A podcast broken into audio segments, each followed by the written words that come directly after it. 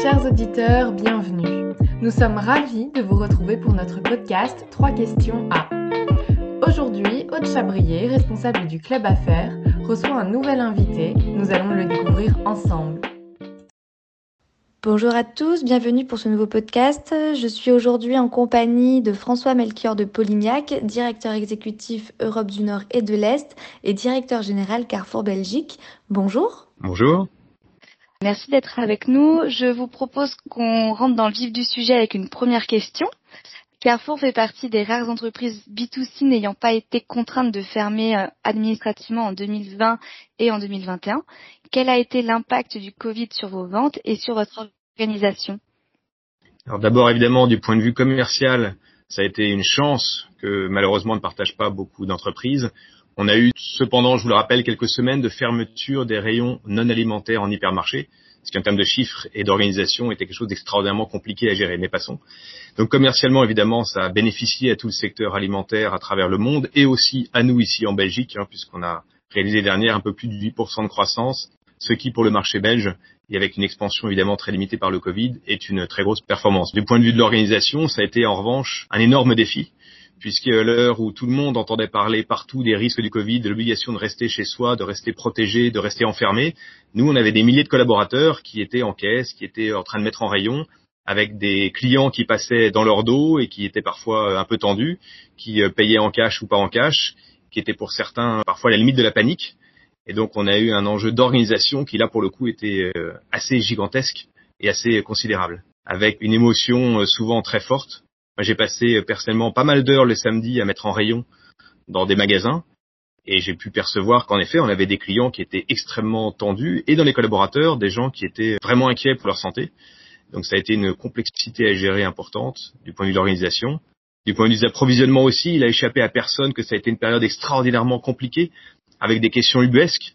Imaginez qu'on s'est par exemple fait voler des camions entiers de papier toilette en provenance du Portugal qu'on avait fait venir pour essayer de faire face à nos rayons troués dans le pic du Covid.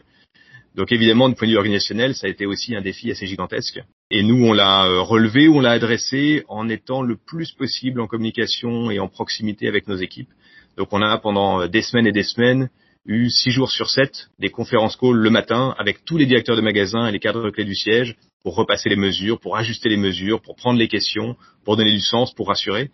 Donc ça a été une période extraordinaire, encore une fois pour conclure, commercialement évidemment positif, ça va de soi, et en termes d'organisation, un défi euh, passionnant à vivre, mais pas simple à relever. Effectivement, ça devait être une, une, période assez complexe au niveau humain.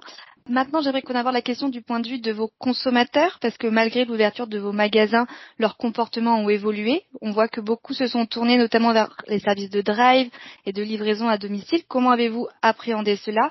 Et pensez-vous que ces habitudes sont vouées à perdurer dans le monde qu'on appellera post-Covid, j'imagine? Alors j'avais envie de, évidemment de revenir, répondre à votre question sur la partie digitale, mais en fait, on a noté, je dirais, trois évolutions de comportement des clients. La plus visible et spectaculaire, c'est vers le digital, mais il y a eu aussi un renforcement par définition de la cuisine à la maison. Et donc euh, des clients qui se sont un peu moins tournés vers les plats préparés et qui ont acheté de la farine par exemple comme jamais depuis 20 ans en Belgique et aussi une évolution vers de manière plus générale le plus sain. Donc plus attentif à ce qu'il y avait dans les produits sans doute aussi parce que pandémie euh, la pandémie renvoie tout le monde à ces sujets de santé personnelle et inviter tout le monde à être plus attentif. Donc nous évidemment on a dû réagir et s'ajuster par rapport à ces trois éléments là alors surtout la partie digitale. Donc effectivement, on a connu euh, une explosion des chiffres euh, digitaux, et ce sur tous les canaux et tous les supports qu'on propose. Bien sûr, le drive, c'est-à-dire vous commandez chez vous et vous allez chercher la marchandise en magasin a explosé. La livraison au domicile a aussi explosé. On avait lancé un service de personal shopper alimentaire qui s'appelle Ship2, qui a complètement explosé lui aussi. On avait aussi des boîtes repas Simply You Box qui ont aussi explosé. Donc ça, ça a été euh, une accélération phénoménale. On a aussi dû s'ajuster en rendant disponibles en ligne pendant la fermeture des hypermarchés nos produits non alimentaires. On a été capable d'ouvrir un site e-commerce non alimentaire en quelques semaines. Le même projet aurait pris deux ans quelques années avant. Et là, l'agilité, la rapidité, les circuits de décision, euh, la volonté de tout le monde à l'intérieur de l'entreprise et à l'extérieur est extraordinaire. Maintenant, votre question, c'est est-ce que ça, ça va durer? Moi, je suis convaincu que ces trois tendances-là ne sont que des tendances de fond. Donc, elles sont marquantes, elles sont fortes, elles ont connu une accélération phénoménale, mais fondamentalement, rien de nouveau sous le soleil. Je pense qu'on a franchi des plateaux dans ces domaines-là, le mieux manger, le cuisiner un peu plus soi-même, le digital évidemment. On va peut-être faire un demi-pas en arrière parce que les chiffres étaient un peu fous, mais c'est pas ce qu'on voit pour le moment. Aujourd'hui, on repasse, y compris de deuxième quinzaine de mars maintenant derrière nous. C'était le moment de l'explosion l'année dernière. Le digital fait encore du positif par rapport à l'année dernière. Donc, dans le pire des cas, je dirais un demi-pas en arrière peut-être. Dans la plus grande probabilité, on va continuer dans cette même direction à un rythme un peu moins soutenu. D'accord. Vous parliez de l'évolution du mieux manger. J'aimerais qu'on parle de Hack for Food, un label que Carrefour a, lancé pour promouvoir le mieux manger. Est-ce que vous pourriez nous en dire plus sur sa mise en place et sur son avenir? Alors, Hack for Food, en fait, c'est plus qu'un label. Hack for Food, c'est carrément quelque chose que le groupe Carrefour a inscrit dans sa raison d'être. La loi Pacte, qui a maintenant un peu plus de deux ans, rend possible les entreprises de s'inscrire une raison d'être. Et donc Carrefour a fait le choix d'inscrire comme raison d'être d'entreprise de devenir le leader de la transition alimentaire pour tous. Donc c'est beaucoup de mots un peu compliqués qu'on a résumés pour la bonne compréhension de tout le monde à travers le groupe et pour nos clients aussi en Act for Food. En Belgique en particulier, ces quatre axes de travail principaux, certains sont pas nouveaux, mais ils ont tous connu une forte accélération. C'est d'abord les produits Carrefour. Quand on dit pour tous, c'est bien sûr rendre disponibles les produits. Un produit de marque propre, normalement, il est 20, 30, 40% moins cher que son équivalent de marque nationale. Et donc c'est pour ça que ça, joue un rôle important, d'autant plus qu'on s'est donné le défi, on l'a relevé, d'enlever plus de 100 substances controversées de nos produits de marque Carrefour alimentaire dans les trois dernières années. Donc on l'a fait. Quand on parle de produits Carrefour, on pense aussi à des filières un peu plus durables. Nous, on appelle ça les filières qualité Carrefour. C'est pas nouveau, ça a plus de 20 ans, ça a même une trentaine d'années. On en a des milliers à travers le monde. Mais ça, ça reflète des volontés de partenariat durable avec des productions plus authentiques à la fois sur le goût, sur la transparence des conditions économiques pour les producteurs et bien sûr aussi sur l'environnement. L'année dernière, par exemple, on a lancé une filière dont je suis très fier sur du lait filière qualité Carrefour. C'est sept producteurs ardennais. Ils ont chacun une centaine de vaches, donc c'est pas des grosses exploitations.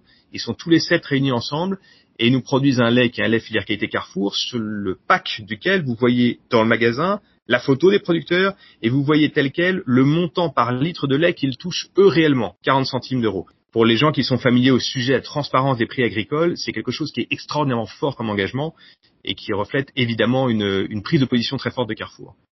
Le deuxième axe pour nous, c'est le bio. Et là aussi, c'est beaucoup à travers la marque propre.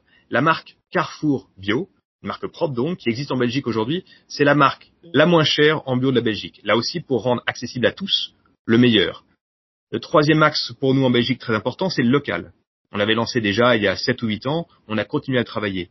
Nous avons aujourd'hui des milliers de producteurs locaux, souvent de taille extraordinairement modeste, qui vendent dans nos magasins. Et pour eux, pas du tout de contrats comme ceux qu'on peut signer avec les grandes firmes. Au contraire, des engagements qui sont très simples, un contact direct avec le magasin, aucune pression sur les promotions, les prix de vente, la disponibilité des produits, etc. Ils font ce qu'ils peuvent au moment de la saison qui correspond à leurs produits et on les vend sans chercher à faire une marge excessive et sans exclusivité non plus, c'est aussi une unité de la démarche chez Carrefour, c'est qu'on rend leurs coordonnées, leur adresse disponible à tout le monde, et on invite à ce que les clients, voire même pourquoi pas les concurrents, aillent aussi s'approvisionner chez eux. C'est une vraie démarche authentique pour promouvoir les producteurs locaux, et ça c'est aussi un engagement très fort.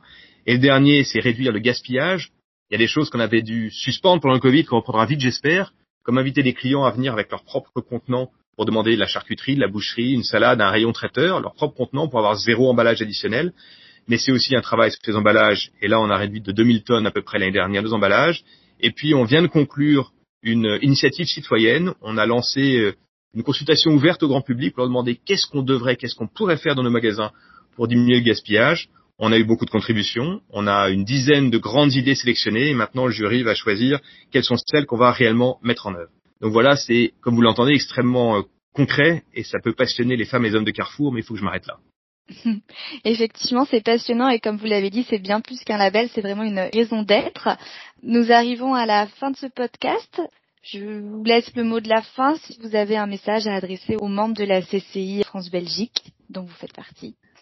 Écoutez, vous avez entendu ce qui fait notre passion et nos quotidiens l'année Covid, l'année pour moi de retour en Belgique, puisque j'ai passé quelques années en Belgique dans le passé, mais j'étais parti en France pendant deux ans. L'année Covid m'a pas vraiment permis de renouer les liens avec les uns et les autres. Donc euh, voilà, maintenant vous me connaissez, vous connaissez ce qui nous anime, et je serai évidemment très heureux de partager, collaborer, pourquoi pas, avec les uns et les autres, et d'échanger en tout cas. Merci à vous. Merci à vous. à bientôt.